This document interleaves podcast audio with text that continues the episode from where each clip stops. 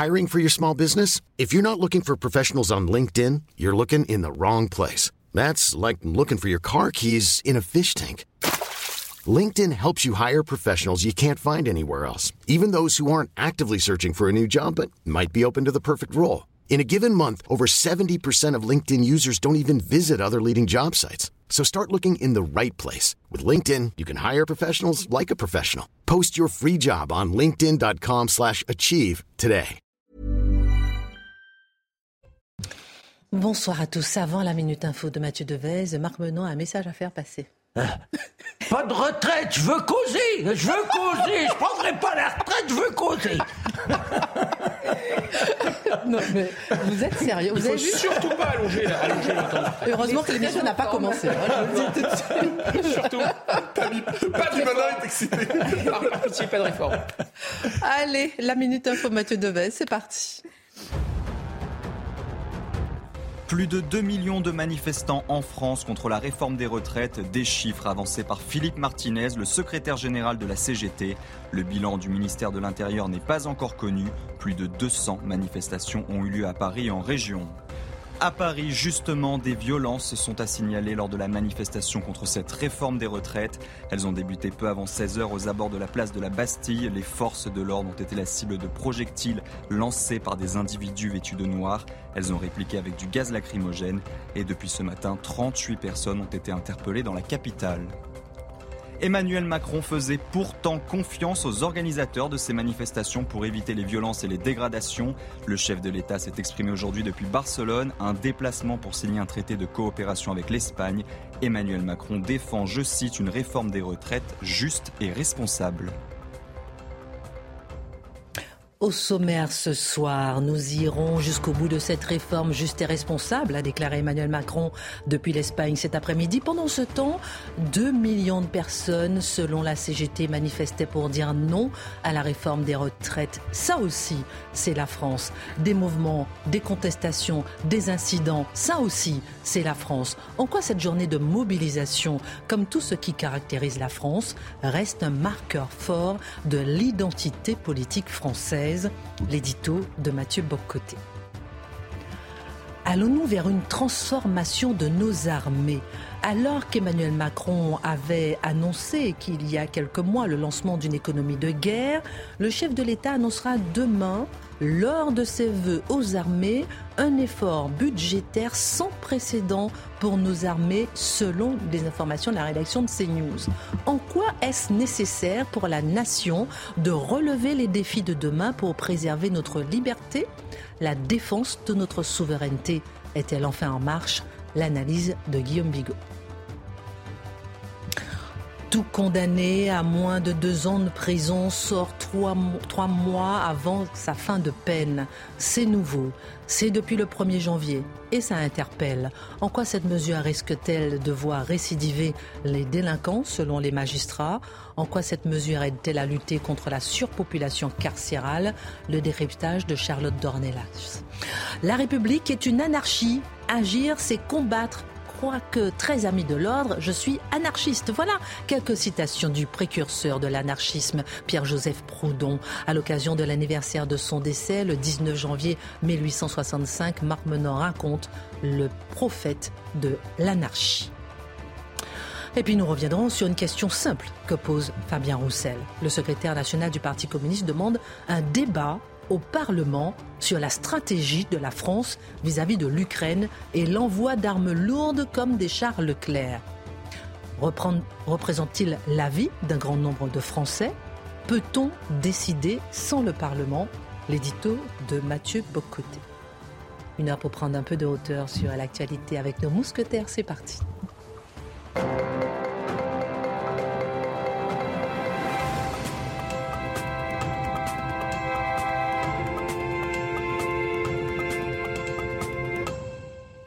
Donc tout le monde est bien en forme ce soir. Je veux, causer, hein Il va parler, il va parler. On vous a vu manifester euh, à Paris, c'était pas vous Non, vous voulez pas prendre la retraite. On vous aime, vous. Non, jamais. Et puis d'ailleurs, on prend pas la retraite à 20 ans, on vous l'a déjà dit. À 20 ans, c'est non. C'est vrai. C'est pas le moment. On va pas faire un débat euh, ce soir sur cette information. Emmanuel Macron a commandé 10 millions de lacrymogènes pour un total de 38 millions d'euros il y a un mois. Il a commandé 90 blindés anti-émeutes il y a un an. Question, le peuple est-il un ennemi potentiel? On en parle dans un instant. D'abord, c'était un jour de grève aujourd'hui, mon cher Mathieu, une grève qui a trouvé de l'écho à l'international, où plusieurs veulent y voir l'expression d'une tradition française. La France ne serait pas la France sans la grève. Elle ne serait pas la France sans les luttes sociales. Elle ne serait pas la France sans la tentation révolutionnaire. Est-ce de cela dont nous avons été témoins aujourd'hui? Oui, je crois, en partie. D'abord, on va revenir sur les événements avant de les, de les interpréter ou de les surinterpréter. Mais d'abord, d'abord les événements. Alors, il s'agissait de faire une démonstration de force à la fois pour les syndicats, à la fois pour les partis de gauche, plus largement pour les opposants à la réforme, on peut dire sans se tromper que c'est une réussite. La CGT dit 2 millions de Français dans la rue. Imaginons qu'ils exagèrent un peu sur le mode... Vous savez, la gauche a une comptabilité originale quelquefois, à la fois dans les comptes publics et quand vient le temps de compter les manifestants, mais même s'ils doublaient euh, par je ne sais quelle ruse dans le calcul, ça ferait quand même un million dans la rue. Donc disons 2 millions, prenons leurs chiffres au sérieux, moins quelques centaines de milliers, c'est néanmoins une vraie réussite. L'autre vraie réussite, c'est la capacité à bloquer le pays. De leur point de vue, ils font la preuve, ils ont démontré que nous voulons bloquer le pays, nous le pouvons. Nous avons les moyens de créer une situation durable de crise. Ça implique pas d'avoir chaque jour 2 millions de personnes dans la rue. Ça implique d'avoir suffisamment de gens dans différents secteurs, euh, l'énergie, l'école, le transport, pour dire c'est bloqué, tout simplement. Alors, je pense que de ce point de vue, on peut dire que c'est les événements nous confirment qu'il s'agit d'une réussite organisationnelle pour les adversaires. Ensuite, il y a une belle formule, je, me permets de la citer parce que je l'ai trouvée très bonne de Vincent Trémollet dans le Figaro, qui a parlé aujourd'hui de confinement syndical. C'est-à-dire le, les syndicats ont la capacité de confiner à grande échelle les Français chez eux. Cela dit, et vous l'avez euh, mentionné dans votre question première, quand on en parle à l'étranger, et ça me frappe, et de ce point de vue, je porte quand même la distance des origines, ce qui est frappant, c'est de voir à quel point, effectivement, quand on parle de la grève en France, on dit Ah, les Français sont encore en grève. Pourquoi cette fois-là? Ah, les Français sont encore en train de manifester. Bah, c'est la France. Et là, on a un peu l'esprit il y a le bris, il y a le pinard, il y a la manif, il y a la grève. C'est normal. Je veux dire, les Français ne seraient pas les Français sans une petite grève ou une grosse grève. C'est une vraie question. Je fais une petite parenthèse parce que la source du ministère de l'Intérieur, c'est 1 million, on l'apprend à l'instant, 1 million 120 000 manifestations, dont 80 000 à Paris. D'accord. je devine que se trouve un peu entre les deux. Alors, alors justement, donc il y a cette idée qu'il s'agit de presque de, de traits caractéristiques de la culture française. Ce qui est particulier, probablement, ce qui confirme ce point de vue, c'est de voir à quel point bien des gens qui s'opposent à la grève, et c'est bien des gens qui sont opposés ou qui s'en désolent, qui se disent c'est franchement pas une bonne idée, regardent ça avec un certain fatalisme, euh, comme si finalement la violence politique était inévitable, comme si le fait de voir le pays bloqué de manière régulière, on n'y pouvait rien. Euh, je l'ai déjà dit ici, je me permets de leur dire, les Français traitent cela comme les Québécois traitent l'hiver, la neige, la tempête de neige. C'est un, rapport météorologique à, à la grève. Elle vient, elle part, c'est comme ça, on n'y peut rien, parce que ça fait partie de l'ADN du pays. Donc, mais ça va loin. Les menaces politiques, on parlait récemment des menaces de coupure. Finalement, apparemment, c'était faux. Mais les menaces de coupure, quand on en parlait à d'autres, on disait, bah oui, mais ça a toujours eu lieu, c'est normal, ça fait partie du folklore gréviste la possibilité que tout cela revienne, le, fait que Paris soit bloqué, on se dit, bah oui, on s'y habitue, le système D, hein, le système débrouillardise apparaît alors. Donc une forme de fatalisme devant cela, comme si les Français eux-mêmes considéraient finalement que cela faisait partie des convulsions politiques à répétition, font partie de l'identité de leur pays. vous voulez dire qu'il s'agit d'un marqueur de l'identité politique française? Bah, Je crois. En fait, c'est le rapport à la violence politique. J'utilise des termes forts, mais la France est une nation révolutionnaire. C'est une banalité de le dire, mais on a rarement pleine conscience des conséquences de la chose. Le, vrai marqueur de la Révolution française, c'est moi 1789 et la prise de la Bastille. C'est en fait c'est la mort du roi. C'est décidé, c'est la nation qui croit se purifier et renaître d'elle-même par un geste d'une violence extrême en décapitant le roi. Et on peut dire que de toutes les nations occidentales, qu'on regarde l'Italie, qu'on regarde la Grande-Bretagne, qu'on regarde l'Irlande, qu'on regarde le Québec, le Canada, les États-Unis, probablement que la France est la nation qui a le plus intégré la part, qui accepte en fait, comme allant de soi, la part de violence qui est contenue dans le politique.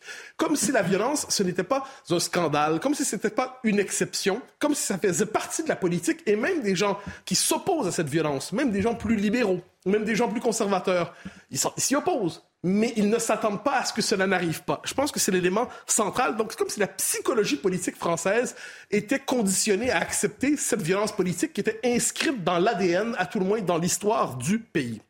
Mais ça va encore plus loin, je crois.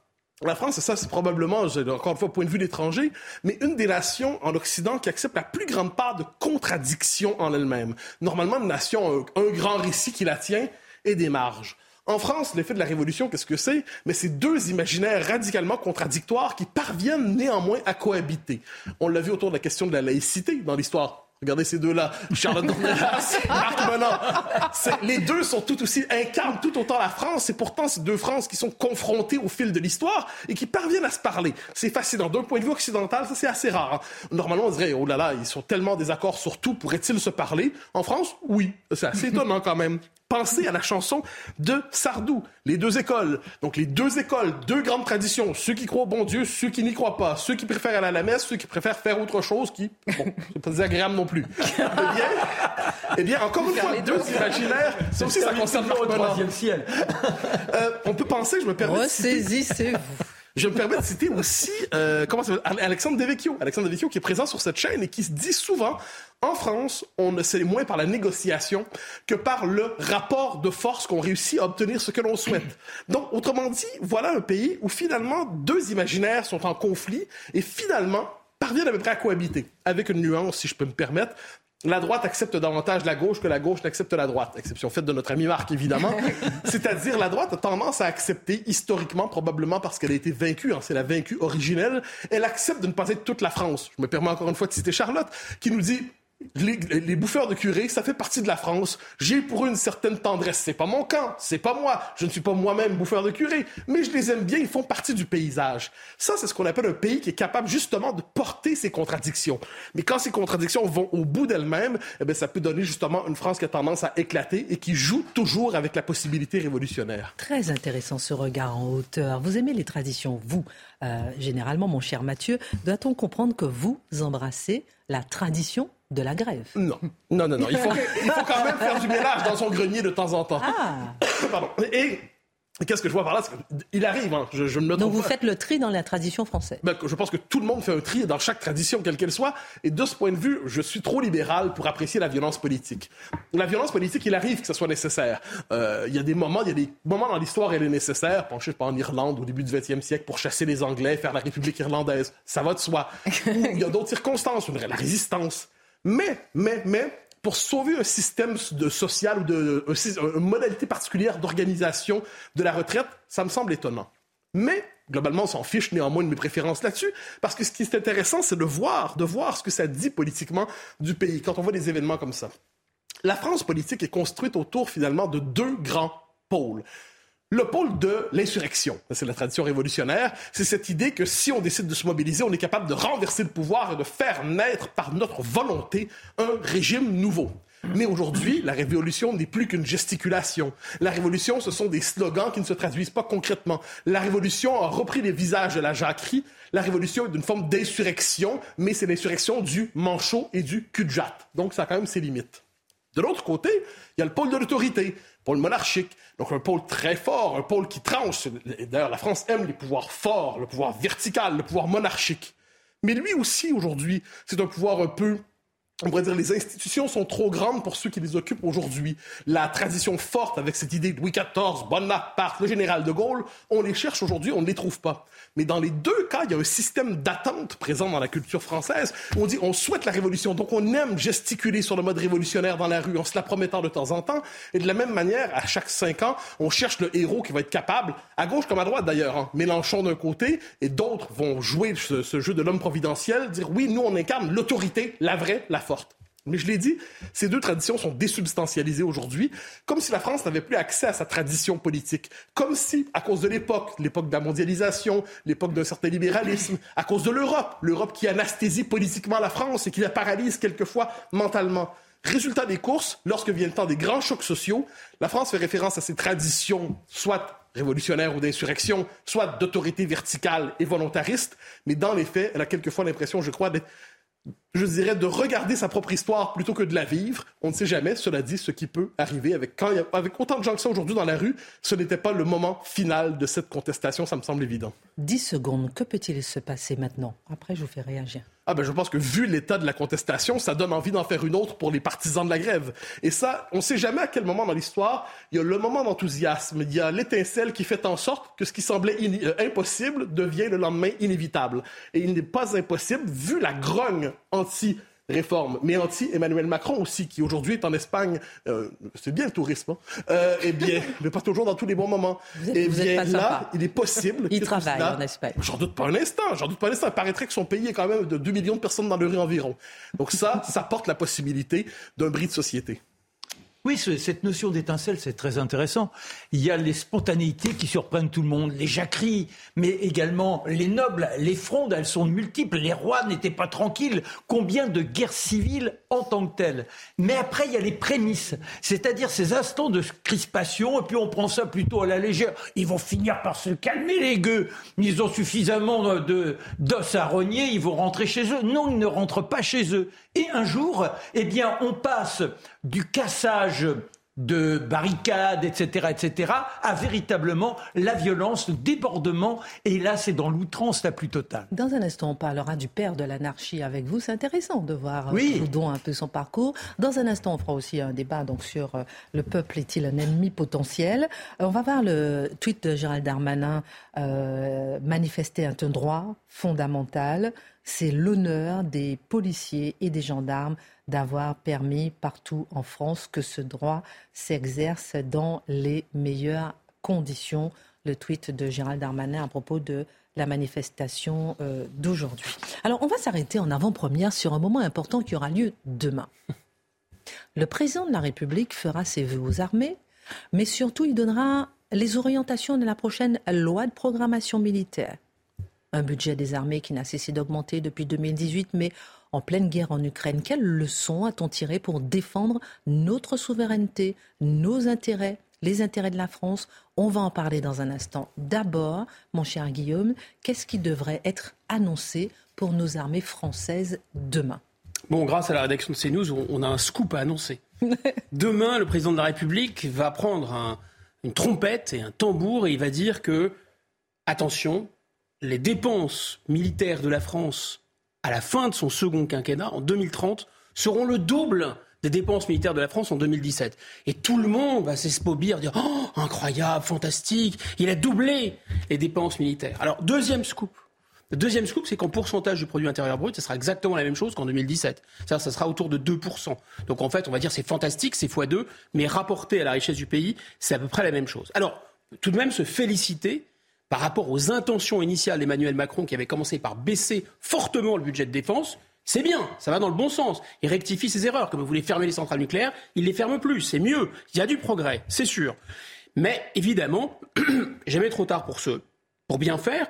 Et il y a, je crois, au sommet de l'État, il faut s'en féliciter, une prise de conscience qu'on appelle la base industrielle et technologique de la défense. C'est-à-dire le fait que c'est le seul secteur industriel qui est piloté encore stratégiquement par l'État, où il y a une programmation avec plusieurs années à l'avance et où l'État a une vision assez loin, assez lointaine. Il y a 2000 entreprises et ces 2000 entreprises, l'essentiel sont des champions mondiaux dans leur domaine. Évidemment, c'est pas sans lien. De la même façon, c'est l'un des secteurs économiques qui génère énormément d'argent dans la balance commerciale. C'est l'un des rares. On a parlé hier de LVMH, voilà un autre fleuron français. Et si on regarde dans le détail on ne les connaît pas encore, ces, ces annonces. De toute façon, ce n'est pas non plus très très surprenant ce qu'il va nous annoncer, parce qu'il y a déjà eu une conférence de presse à la fin du mois de novembre qui reprenait le président de la République a repris les dix priorités stratégiques de ce qu'on appelle la revue nationale stratégique, c'est-à-dire la manière dont l'État conçoit l'analyse géostratégique du monde et, le pilotage de l'outil de défense.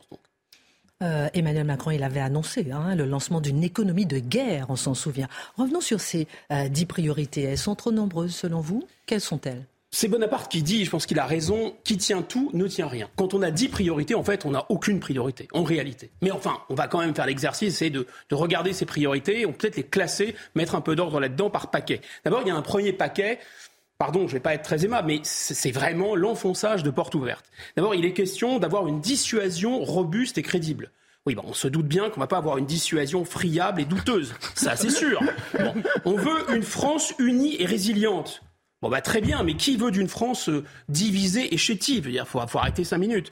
On veut une résilience dans le cyber, dans la cybersécurité, cyberdéfense, de premier rang. Bah donc c'est un peu, on entend en creux qu'elle n'est pas encore de premier rang ou qu'il y a peut-être des problèmes dans ce domaine-là. Et on veut une économie qui va concourir à l'esprit de défense. Bon, Dimitri Pavlenko, à cette place même, nous a appris que l'État euh, n'avait rien fait pour empêcher la vente d'Excelia, qui est un outil, justement, un de ces, un de ces, un de ces euh, diamants de la défense euh, nationale dans la dans l'industrie, qui a été vendu à un groupe américain. Voilà le premier paquet, c'est l'enfonçage de porte ouverte. Ensuite, on a trois objectifs qui suivent numéro 5, numéro 6, numéro 7, peu importe si on les numérote ou pas, la France doit être l'allié exemplaire de l'espace euro-atlantique. Ah, c'est intéressant, l'allié exemplaire de l'espace euro-atlantique. Comme si on voulait ravir à l'Angleterre la place de Fayot, vous voyez, des États-Unis. vraiment, on est vraiment. nous, on sera bien, bien plus obéissant, monsieur Bidan, bien plus obéissant. Ensuite, la France doit être le moteur de l'autonomie stratégique européenne. Mais quelle autonomie stratégique européenne? La révélation de la guerre en Ukraine, c'est que l'autonomie stratégique européenne, ça s'appelle l'OTAN, et que l'OTAN s'appelle le commandement intégré américain, qui, euh, évidemment, est aux ordres de Joe Biden, c'est-à-dire la Maison-Blanche. Septième point, oui, pardon de ne pas parler avec l'accent euh, euh, de la métropole. Septième point, la France doit être un partenaire de souveraineté fiable. Fiable heureux. pourquoi on ne serait pas un partenaire non fiable Au secours. Ce partenaire de souveraineté fiable, on se dit, mais c'est la souveraineté. Non, en fait, c'est la souveraineté européenne. Vous savez, cette souveraineté absolument illégale et inconstitutionnelle dont parle le président de la République, accessoirement gardien de la Constitution, mais bon, c'est un autre problème. Troisième et dernier bloc. Point 8. Point 8. Euh, je vois que vous suivez. Ah bah oui. Bah, parfait. Je suis parce que je trouve que c'est euh, c'est très intéressant. Vous cassez un petit peu euh, ah toutes ces ah, annonces. c'est pas mais... mon genre. Non. c'est pas mon genre. mais, mais c'est intéressant de s'arrêter. Je vous écoute. Les trois derniers points, c'est 8, 9 et 10. Et ce qui est intéressant, c'est que ce sont les plus importants. Et évidemment, ils sont en fond de liste. Voilà. ils devraient être les premiers, voire ils devraient être les seuls, puisqu'ils ont attrait avec la capacité d'initiative, la capacité de prise de décision stratégique et, et en matière de défense de la France. C'est-à-dire l'appréciation l'autonomie la souveraineté de décision, la capacité à se défendre et à agir dans le domaine hybride, enfin sur tous les, éléments de défense, et la liberté d'action, la, capacité à conduire des actions dans une guerre de haute intensité dans les différents milieux d'action militaire. Et en fait, ça, c'est vraiment, ça définit même la capacité d'une puissance indépendante, ce que nous sommes supposés être, en tout cas en théorie, et ça, c'est 8, 9 et 10. C'est quand même intéressant. Sur 10 priorités, ce sont les dernières. Ce qui est intéressant, c'est que régulièrement dans cette émission, on se pose la question de la défense française. Est-ce que les leçons de la guerre en Ukraine, on parlera d'ailleurs tout à l'heure des chars, etc., euh, en Ukraine, sont correctement tirées par cette nouvelle stratégie militaire en France? Je pense que la question, d'abord c'est la bonne question, mais elle est ambivalente parce que euh, la guerre les leçons de la guerre en Ukraine, ça pourrait vouloir dire deux choses. Ça pourrait dire est-ce qu'on tire des leçons du retour de la guerre de haute intensité ou est-ce qu'on tire des leçons du fait que la Russie, et au-delà les alliés de la Russie, notamment la Chine, sont maintenant disons, dans notre collimateur stratégique, menacent la France. C'est ça les, conséquences euh, de la guerre en Ukraine. Et je pense que les conséquences, disons, techniques sont correctement tirées. effectivement, c'est le retour de la guerre de haute intensité. Jusqu'à présent, depuis 1945, y compris les guerres de décolonisation, on a mené des opérations un peu extérieures avec une asymétrie. On avait notamment la maîtrise du ciel. La guerre, c'est pas ça. La guerre, c'est quand on peut mourir. C'est quand on peut perdre la guerre. C'est quand on s'affronte à une armée au moins de même niveau que vous. Et ça, c'est nouveau. Et ça implique, évidemment, de pouvoir monter en puissance dans la production d'armement, dans la production de munitions. Éric Zemmour avait raison. L'armée française était excellente, mais échantillonnesque. Souvenez-vous, trois jours de munitions en cas de guerre. Voilà, donc là, on est en train d'en tirer les conséquences. On en tire les conséquences sur la capacité de mobilisation des hommes. À mon avis, pas suffisamment. Il faudrait aller au service militaire universel, retourner à ce service militaire qui n'a été que suspendu d'ailleurs. Un décret suffirait à le rétablir. Et puis la question des drones. C'était quand même la grande rupture stratégique. Les drones Là, c'est vraiment effrayant. Les drones, on était les pionniers des drones. On avait un drone qui s'appelle le Neutron en 2012. Mais on a coupé ce programme et on n'a donc pas de drones. Et des pays comme euh, des pays comme l'Iran ou des pays comme la Turquie, qui sont beaucoup moins puissants normalement, ont maintenant des drones.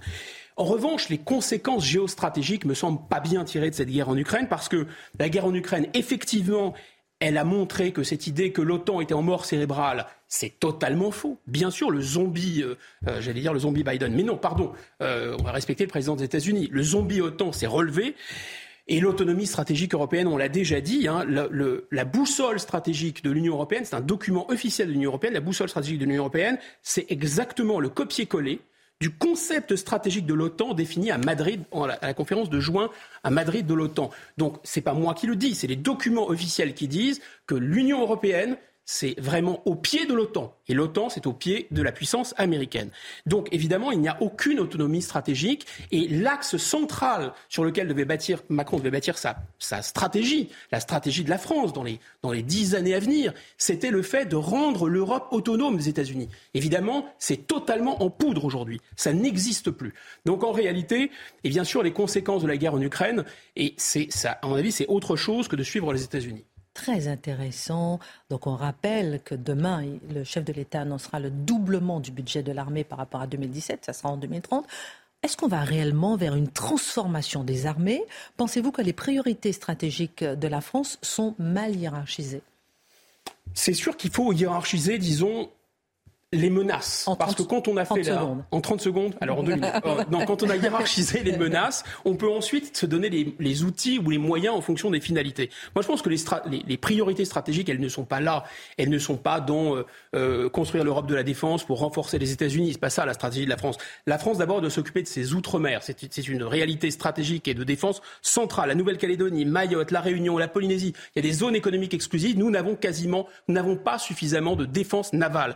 Deuxième Deuxièmement, il faut se préoccuper évidemment de la cohésion nationale et de la stabilité politique. Le terme, le gros mot, c'est la guerre civile, mais grosso modo, il faut tout faire pour la prévenir et si jamais elle devait éclater, évidemment, la gagner. Peut-être c'est un lien aussi avec cette histoire de service militaire peut-être à rétablir. En tout cas, qui veut la paix prépare la guerre, y compris à l'intérieur. Troisièmement, je pense qu'il est indispensable de se concentrer, on le fait un peu déjà, mais vraiment davantage, sur la zone du Sahel. C'est là où il y a une explosion démographique, c'est là où il y a des flux migratoires. Et la Méditerranée, le seul pays qui a menacé directement euh, des bâtiments français, en Méditerranée, c'est la Turquie. Donc on sait d'ores et déjà que c'est en Méditerranée où ça va chauffer pour la France. Donc si vous voulez, la France doit redevenir une puissance maritime et une puissance tous azimuts et se détacher du continent européen. Excellente analyse. On marque une pause et on continue. Merci beaucoup pour cette information. Merci à vous. Le doublement du budget de l'armée, à tout de suite. La Minute Info, Mathieu Devez, et retour sur le plateau dans un instant face à l'info. 1 120 000 manifestants en France contre la réforme des retraites. Ce sont les chiffres du ministère de l'Intérieur. Ils étaient 80 000 à Paris. De son côté, la CGT recense plus de 2 millions de manifestants dans le pays, 400 000 dans la capitale. À Paris, justement, des violences sont à signaler lors de la manifestation. Elles ont débuté peu avant 16 heures aux abords de la place de la Bastille. Les forces de l'ordre ont été la cible de projectiles lancés par des individus vêtus de noir. Elles ont répliqué avec du gaz lacrymogène et depuis ce matin, 38 personnes ont été interpellées dans la capitale. Dans ce contexte, le gouvernement a réagi par l'intermédiaire du ministre du Travail. Olivier Dussopt reconnaît une mobilisation importante. Selon lui, il faut continuer à expliquer, à convaincre. Il ajoute que la retraite est un sujet particulier, en France plus qu'ailleurs, un sujet qui renvoie à une forme d'intimité. Donc on a appris ce soir euh, que le chef de l'État devrait annoncer demain le doublement du budget de l'armée entre 2017 et 2030, ce qui est une excellente nouvelle pour le pays. On verra, on en saura plus demain lors de ses vœux aux armées. Et dans un instant, on parlera un peu de, cette proposition de Fabien Roussel euh, qui demande euh, un débat au Parlement sur la stratégie et la livraison d'armes à l'Ukraine. On en parlera avec vous on parlera d'anarchie avec vous. ah, ah l'anarchie Et on va parler justice, Charlotte, sauf en cas de viol ou agression sexuelle. Depuis le 1er janvier, tout condamné à moins de deux ans de prison sort trois mois avant la fin de sa peine. Est-ce le bon moyen de faire baisser la criminalité? Est-ce la bonne solution pour lutter contre la surpopulation carcérale? Pourquoi les magistrats s'inquiètent-ils? Beaucoup de questions. Bah, la première question qu'il faut se poser, je pense, par rapport à, ces remises de peine qui, là, en l'occurrence, sont automatiques, puisque le juge d'application des peines devra juste vérifier le cadre légal de l'application de cette remise de peine automatique, mais elle est automatique. Donc le juge finalement ne décide plus. C'est la loi qui le fait pour lui en l'occurrence.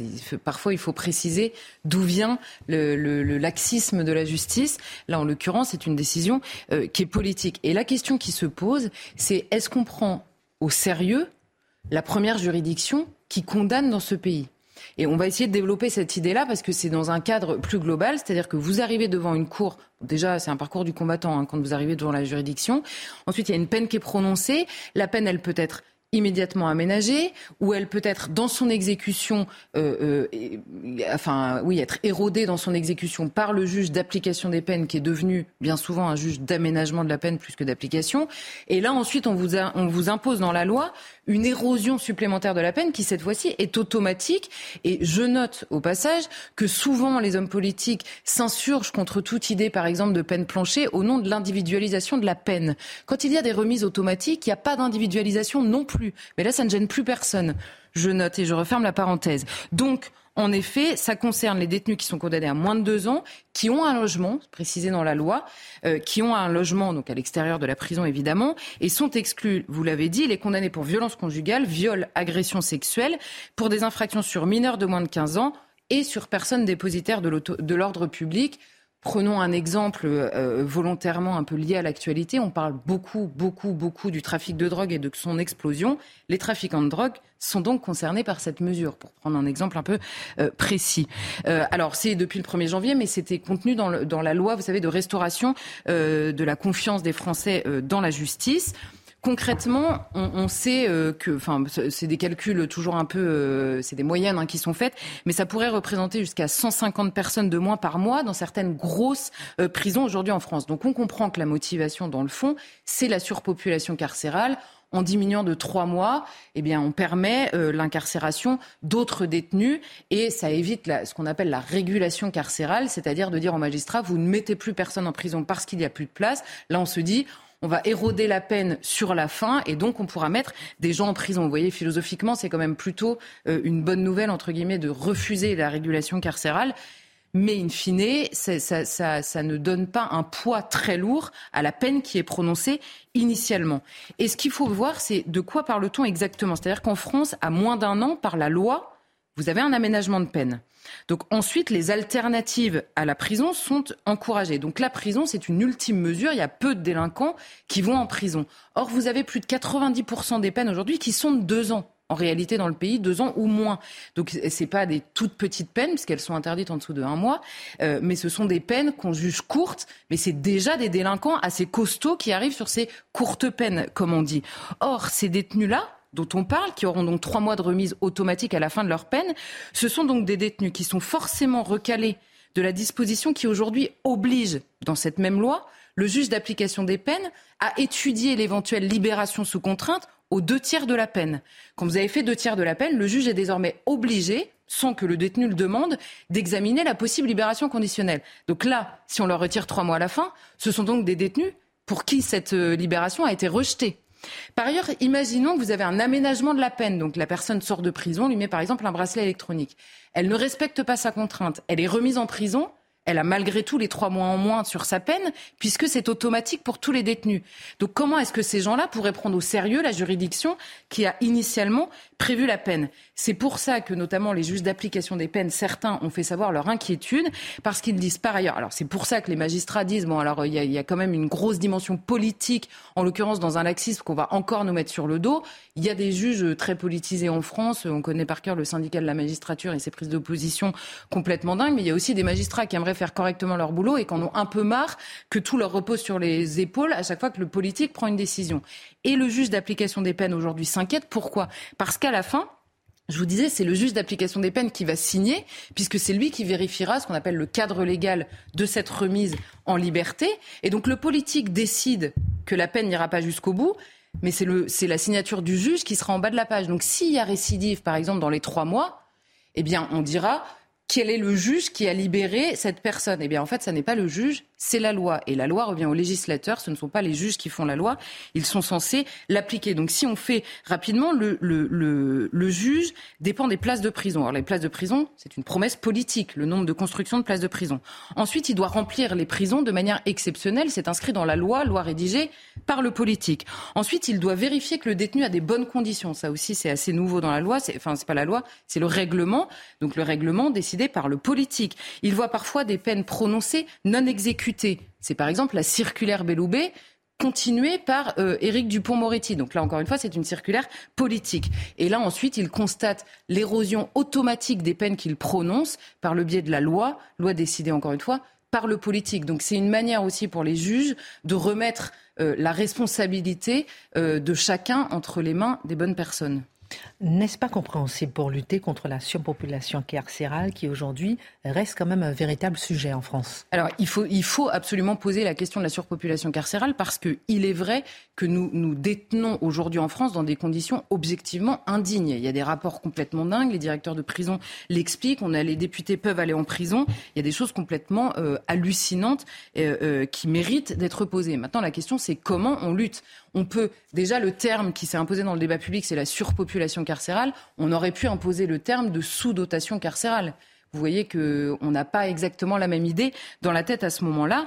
Et on se souvient surtout, et moi c'est ça qui m'a intéressé, d'Éric Dupont-Moretti en 2021, 2020 et 2021, au moment où il réfléchissait donc à cette euh, mise en place de cette nouvelle loi, il évoquait, souvenez-vous, la fin des remises de peine automatiques et il disait vouloir, je le cite, en finir avec l'hypocrisie d'un système dont le seul but était de réguler la population carcérale sans le dire. Je le cite mot pour mot. Donc à l'époque, il dit, euh, parce que en gros, en 2004, on octroie des remises de peine automatiques, c'est jusqu'à 5 mois par an de détention. Hein. Donc c'est pour ça, quand on vous dit vous prenez 10 ans, l'avocat dit immédiatement à la personne, dans cinq ans, vous pouvez être dehors. Donc déjà, vous voyez, le rapport au juge qui prononce la peine, il est un peu euh, faible. Donc en 2004, on octroie ces réductions de peine automatiques et il est possible quand même pour le juge d'application des peines de retirer ces remises de peine automatiques si le détenu se comporte mal. Éric Dupont-Moretti a retourné cette philosophie dans la loi. Donc aujourd'hui, il a augmenté la possibilité des remises de peine. Vous pouvez aujourd'hui avoir quasiment jusqu'à six mois par an. Donc il y a une possibilité plus grande de remise de peine. Simplement, on l'étudie en fonction de votre, bon comportement en prison. Donc c'est un reversement philosophique, mais bon, à la fin, il y a plus de remises de peine possibles aujourd'hui. Et il l'avait fait pour éviter euh, cette hypocrisie, disait-il, qui était censée réguler la population carcérale. Or, quel est le sens exact de remises de peine qui peuvent diviser par deux la décision initiale d'un juge Première question. Et deuxièmement, est-ce que ça n'est pas le retour d'une remise de peine automatique que d'expliquer que pour des détenus qui font deux ans de prison, ils sortiront au bout de trois ans? Donc, OK, on refuse la régulation carcérale et on dit on continuera à incarcérer dans ce pays. Deuxièmement, on ne construit pas de places de prison parce qu'on les attend toujours. Et troisièmement, on nous explique pas de régulation carcérale mais du coup, on érode les peines. Donc, euh, à la fois, les Français ne sont pas contents et les détenus ne prennent pas au sérieux euh, les juges qu'ils ont en face d'eux. Quel enseignement tirer de ces retournements sur le terrain politique, justement? Eh bien, ce qu'on comprend, c'est que l'État n'est plus décisionnaire. C'est pas, c'est même pas une attaque. On pourrait, on pourrait faire ça depuis euh, de nombreux gouvernements, euh, euh, malheureusement, depuis au moins Elisabeth Guigou, pour de, de, mon souvenir, en tout cas, de ce sur quoi j'ai travaillé. Mais l'État n'est plus décisionnaire, mais gestionnaire de sa politique régalienne sur le sujet. Il faut bien comprendre, c'est ça le fond du problème, c'est qu'on ne peut plus décider. On gère en fonction du nombre de places de prison, en l'occurrence, et du fait qu'on ne les construit pas plus précisément. Et c'est dramatique parce que en effet, ça alimente l'exaspération des Français, que la justice est un domaine assez compliqué. La, manière dont on rend la justice, c'est un domaine, c'est beaucoup de mots compliqués, c'est un jargon. Donc, pour simplifier, on accuse euh, d'un côté les magistrats, de l'autre les avocats, et les troisièmes accusent les politiques, et plus personne n'y comprend rien. Et donc, on gère à l'inverse en accentuant la communication. Mmh. Mais quand je vous disais que là, on dit on va réduire les petites peines dans la tête de tout le monde, petite peine, ça veut dire petite délinquance, eh bien non. Et pour faire très vite, je vais vous expliquer ce que c'est une petite peine, en l'occurrence deux ans de prison. Aujourd'hui, quand une, affaire arrive devant le parquet, le parquet, il y a une majorité de ces affaires qui se transforment en classement. On ne s'en occupe pas parce que pour mille et une raisons, il y a, il y a du, du, classement. Parmi les affaires qui sont poursuivies par le parquet, il y a une partie significative de classement sans suite. Donc dans ce qui reste enfin, nous avons quasiment la moitié d'alternatives aux poursuites. Donc on décide que oui, il y a matière à poursuivre, mais pour éviter d'encombrer des juridictions déjà surchargées, on prend des alternatives aux poursuites. Et c'est dans le reste, dans le tout petit reste, qui a fait tout ce parcours du combattant, qu'une peine, donc on arrive devant une juridiction, une peine est prononcée. Dans une grande partie des cas, la peine est immédiatement aménagée. Et en plus, quand elle n'est pas aménagée et que vous allez en prison, elle est érodée par la loi. Donc vous voyez qu'à la fin, il est là le laxisme. Et contrairement à ce que parfois on entend dans le débat public, le politique a la main là-dessus. Évidemment qu'il y a la, liberté et l'indépendance des juges, mais au lieu de vouloir renoncer en permanence à l'indépendance des juges, qui me semble être absolument indispensable dans la, manière de rendre la justice, il faut, on peut se poser des questions sur l'école de la magistrature, mais en tout cas, c'est sûr, c'est qu'on peut le contraindre par la loi. On nous le montre. Le problème, c'est que c'est assez systématiquement dans le sens inverse de ce qu'on essaie d'expliquer euh, aux Français qui n'en peuvent plus. Merci beaucoup Charlotte pour ce regard. Euh, on a parlé euh, de la mobilisation aujourd'hui. Vous nous avez dit que c'était quand même une réussite. On rappelle les chiffres. Un million, euh, plus d'un million cent vingt mille manifestants, dont 80 000 à Paris. La prochaine mobilisation aura lieu le mardi 31 janvier. Et on a envie de se poser la question de l'anarchie avec vous, mon cher Marc. La République est une anarchie. Agir, c'est combattre. Quoique très ami de l'ordre, je suis anarchiste. Qui disait ça? Pierre-Joseph Proudhon. Aujourd'hui, on célèbre son anniversaire de décès, 19 janvier 1865. Euh, Marc Menant, euh, vous racontez donc le père de l'anarchie. Qui était-il? Oui, euh, ce qui est extraordinaire, et il faut pas l'oublier, c'est que le 19e siècle, c'est le siècle de bouillonnement des idées.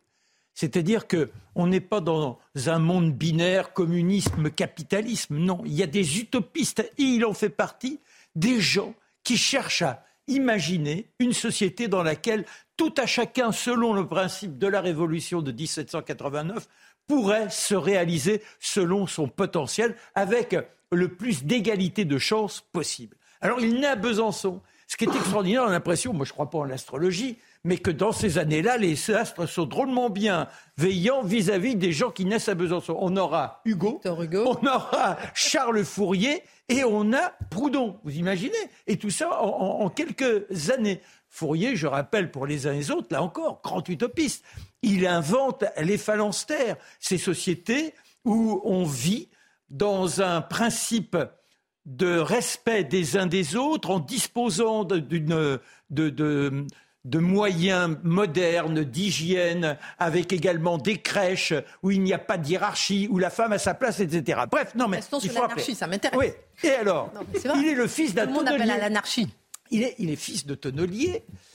Une maman qui est extrêmement croyante et qui fait en sorte qu'il récite ses prières. Ah oui, oui, oui. non mais c'est important parce qu'on est en 1809, c'est l'époque où la religion a été extrêmement chahutée par la Révolution et on s'aperçoit que foncièrement, il y a ces gens qui sont toujours dans cet idéal de la foi. Et sa maman en fait partie. Alors, euh, quand il est tout gamin, ils ont une vache chez lui qui est chargée, pauvre petit bonhomme, de s'occuper avec sa badine. Allez, euh, va t'occuper de la vache, mon garçon. Mais pour autant, oh, le papa a suffisamment d'argent pour envisager l'école royale, enfin l'école de l'Empire. Et le voilà qui est inscrit et tout de suite, il se distingue. Oh, il est merveilleux. Là où les autres le regardent, le toisent pratiquement, on sent bien que quand il rentre chez lui, c'est la misère. On n'est pas de, on n'est pas de notre monde. Eh bien, c'est lui qui écrase les uns et les autres. Ça lui vaut une bourse. Et jusqu'au bout, il flambe. Sauf que le sort se fait plus que taquin, se fait mesquin, car papa fait faillite l'année où il est en classe de rhétorique, qu'il va passer son bac et que tout le monde le voyait déjà auréolé non seulement des diplômes, mais représentant ô combien dignement la fabuleuse ville de Besançon. Et le voilà condamné à travailler. Bon, c'est pas grave, il y, a, il y a une imprimerie.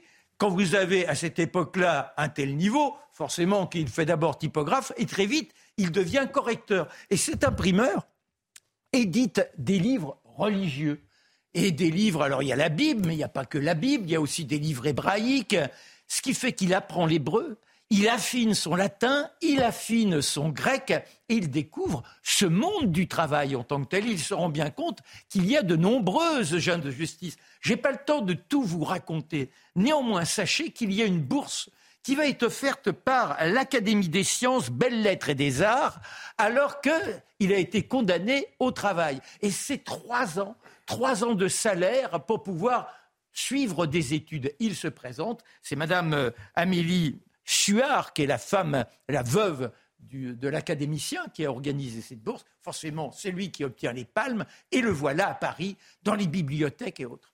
Il sera cueilli des années plus tard par la révolution de 1848. Alors il a déjà écrit, dans un premier temps, il dit La propriété, c'est un vol. Et dans tous ses écrits, dans son vivant, on a l'impression qu'il est contre la propriété. Puis dans un livre posthume, il dit La propriété, c'est la liberté. Ça ne veut pas dire qu'il a complètement reviré dans sa perception du monde. Il s'est rendu compte qu'il ne fallait pas se battre contre ce n'est pas l'esprit révolutionnaire qui doit l'emporter, c'est l'anarchie. L'anarchie, c'est quoi? C'est le, le mutualisme.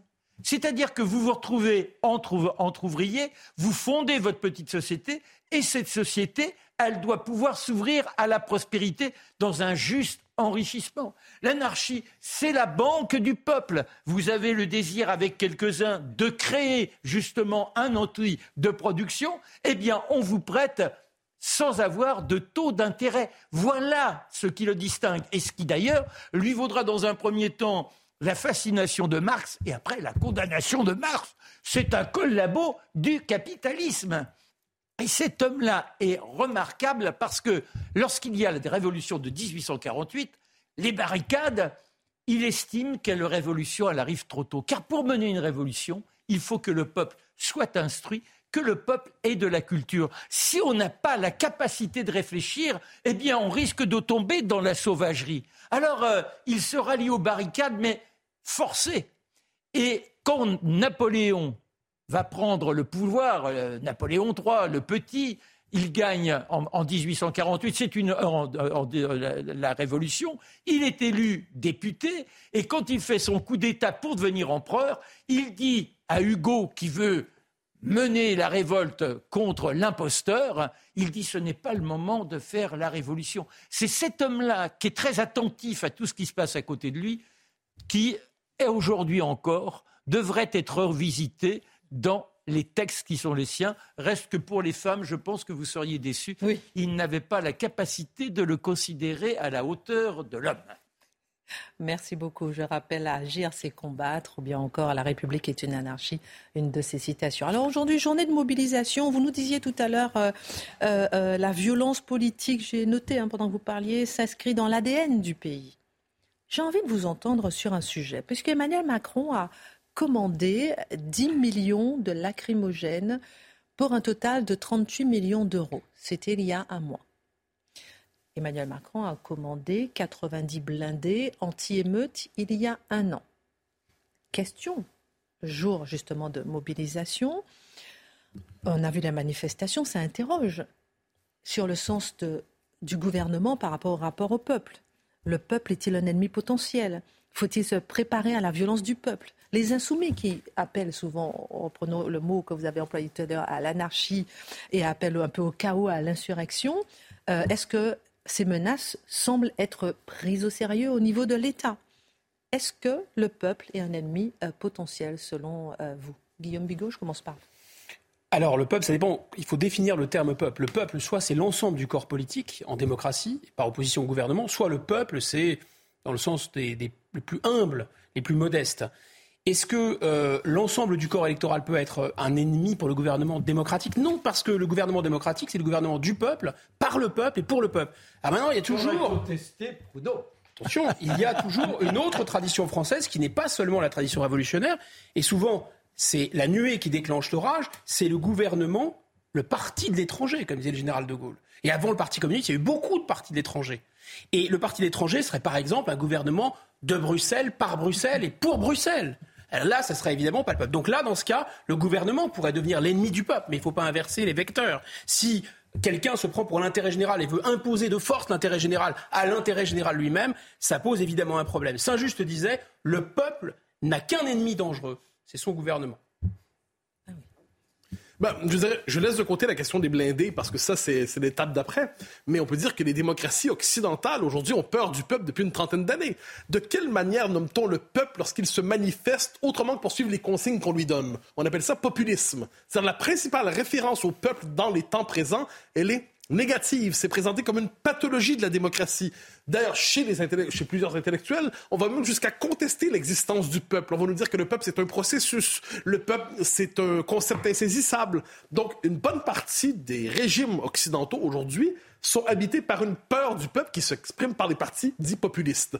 Donc ça, il y a ça. Ensuite, de manière plus large, le philosophe qu'on a un peu oublié aujourd'hui, Guglielmo Ferrero, historien aussi, disait que toujours, quelles que soient les époques, quels que soient les pays, le pouvoir tremble devant la possibilité que le peuple ne s'insurge. Je pense que c'est une peur qui est inscrite dans tous les pouvoirs, quels qu'ils soient. Dès lors, vous pouvez en tirer des conclusions sur les stratégies de maintien de l'ordre. Non, mais c'est vrai que c'est une question à se poser. Alors, est-ce que effectivement on prend conscience que les manifestations seront de plus en plus violentes? Est-ce qu'on se prépare à ça, Marc et ensuite Charlotte Déjà, là encore, si on fait de l'histoire, restons sur Proudhon qui estimait que le suffrage universel, c'était tromper le peuple car on ne pouvait pas représenter le peuple. Ah oui, ça fait, non, mais c'est intéressant. Euh, oui, oui, oui. Bon, mais si vous prenez tout le 19e siècle, mais avant, les violences qui dressent les forces de l'ordre face au peuple, ce sont des violences extrêmes qui sont d'abord les armes, on tire sur le peuple. La moindre constatation, la plus légitime qui soit, les canutes en 1934, en 1935. Je ne vais pas vous faire également tout ce qui s'est passé. C'est la fraction la plus modeste du peuple. Voilà, voilà, voilà. Euh, je ne vais pas vous raconter ce qui s'est passé dans les mines, ce qui s'est passé dans les industries automobiles et autres. Mais il y avait une violence totale. Et là, quand on voit comment le gouvernement envisage de s'armer, il se dit que apparemment, ce peuple est suffisamment déterminé parce que quand vous achetez des blindés, que vous achetez des, des, comment, des grenades lacrymogènes, on se dit, ces gens-là, ils ne vont pas se contenter, se contenter d'aboyer dans la rue. Ça veut dire aussi certainement que la stratégie du maintien de l'ordre a évolué ou bien que vraiment il faut considérer le peuple comme un ennemi. la place qu'elle a pris dans le, dans le débat. C'est-à-dire que je ne vais pas rajouter euh, à ce qui a été dit, je suis absolument d'accord. Simplement, dans la manière dont le, le gouvernement prend, et notamment celui-là en particulier depuis les Gilets jaunes, qui a été un mouvement particulier, il y a une manière de concevoir la colère populaire comme une question de maintien de l'ordre.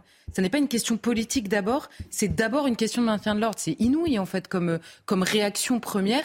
Et on se souvient d'Emmanuel Macron qui a mis des mois à prononcer le mot même de Gilets jaunes, c'est-à-dire l'existence même du mouvement, alors que déjà c'était dans son gouvernement une question euh, euh, policière, quasiment de gestion policière euh, de la colère du peuple. Donc oui. Oui, on le prend pour Mathieu et Guillaume, et ensuite on. Ben, un, petit mot, en fait, il faut simplement se rappeler le Brexit. Hein? On, traverse euh, la Manche. Et qu'est-ce qui s'est passé le lendemain des résultats ou dans les jours qui ont suivi? On a dit regardez ceux qui ont voté pour le Brexit.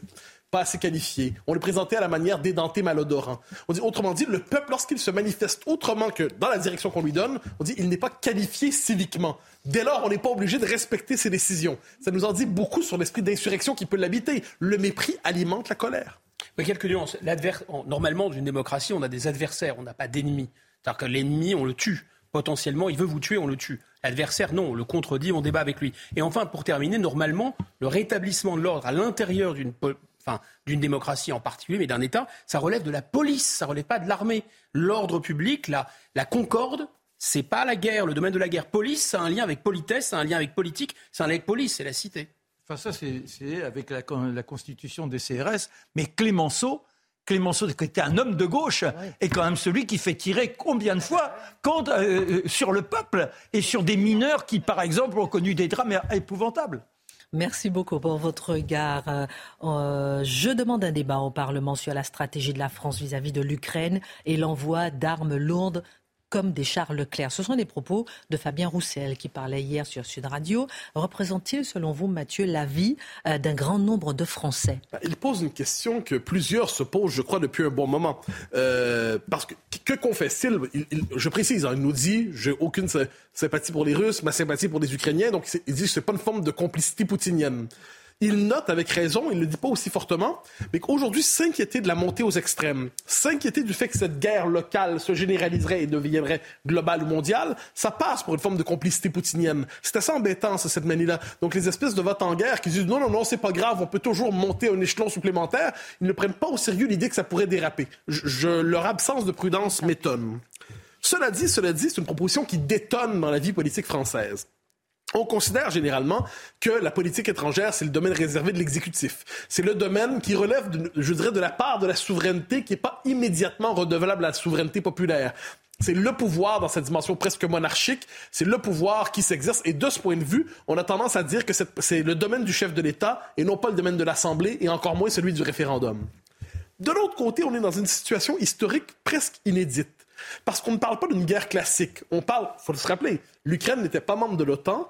Décider de s'engager aux côtés de l'Ukraine dans cette guerre, la question est de savoir jusqu'où on pouvait soutenir l'Ukraine sans pour autant devenir co-belligérant. Mais ce qu'on a compris par ailleurs, c'est que c'est un effet de basculement progressif. Donc aujourd'hui, on envoie d'abord, on va d'abord envoyer, je sais pas, des, casques. Ensuite, on va envoyer des baïonnettes. Mais un jour, on envoie aussi des canons César et un jour, on va envoyer des, des chars Leclerc. À partir de quel moment l'ennemi, dans ce cas-là, pour les Ukrainiens, c'est la Russie, dit, ben là, vous êtes co-belligérants, vous nous avez déclaré la guerre en décidant de fournir à ce point de l'armement à ce pays avec lequel on est en guerre.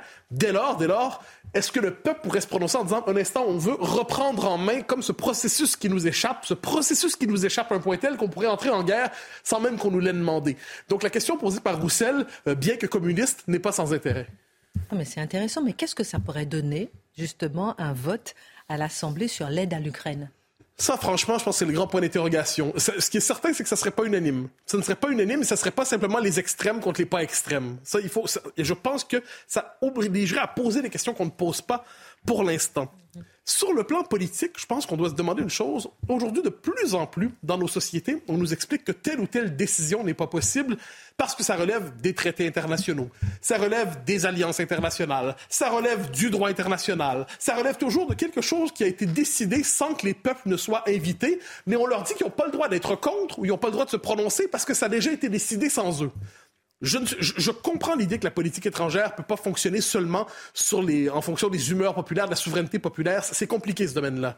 Mais peut-être sera-t-il nécessaire aujourd'hui ou demain de réinjecter un peu de souveraineté populaire dans la politique étrangère, surtout quand on voit une telle rupture entre la classe politique, les élites et la population surtout quand on voit les conséquences de ce que pourrait vouloir, vouloir dire dans ce cas-là une guerre régionale qui se mondialise avec toujours la possibilité nucléaire. Peut-être sera-t-il nécessaire, quand viendra le temps, plus largement, de parler des traités internationaux, du droit international, de tout ce qui concerne d'une manière ou de l'autre ces organisations supranationales qui supplantent et qui dominent et qui anéantissent et qui écrasent la souveraineté nationale.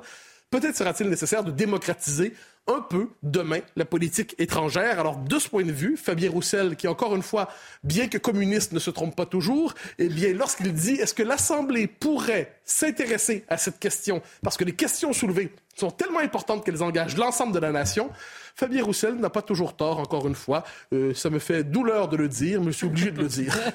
Merci euh, beaucoup pour votre regard. Merci aussi pour l'information sur le doublement du budget de l'armée d'ici 2030, une information euh, qu'annoncera normalement Emmanuel Macron demain lors de ses vœux à l'armée. rappelons que c'est une journée de mobilisation réussie, pour reprendre vos mots. C'est ce que dit par exemple Anne Hidalgo, journée de mobilisation magnifique. Bravo aux organisations syndicales et à ceux qui se sont mobilisés en France et à Paris. Les actions doivent désormais s'amplifier, dit Anne Hidalgo, pour que le gouvernement renonce à cette réforme brutale qui est un projet de régression sociale 1 120 000 manifestants euh, dans la rue, dont 80 000 à Paris. Prochaine mobilisation mardi 31 janvier. Je viendrai causer la semaine prochaine.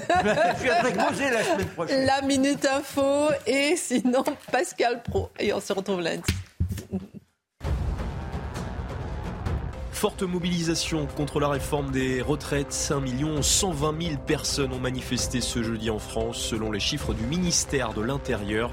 Plus de 2 millions selon le secrétaire général de la CGT, Philippe Martinez. Au total, plus de 200 manifestations ont eu lieu sur le territoire français.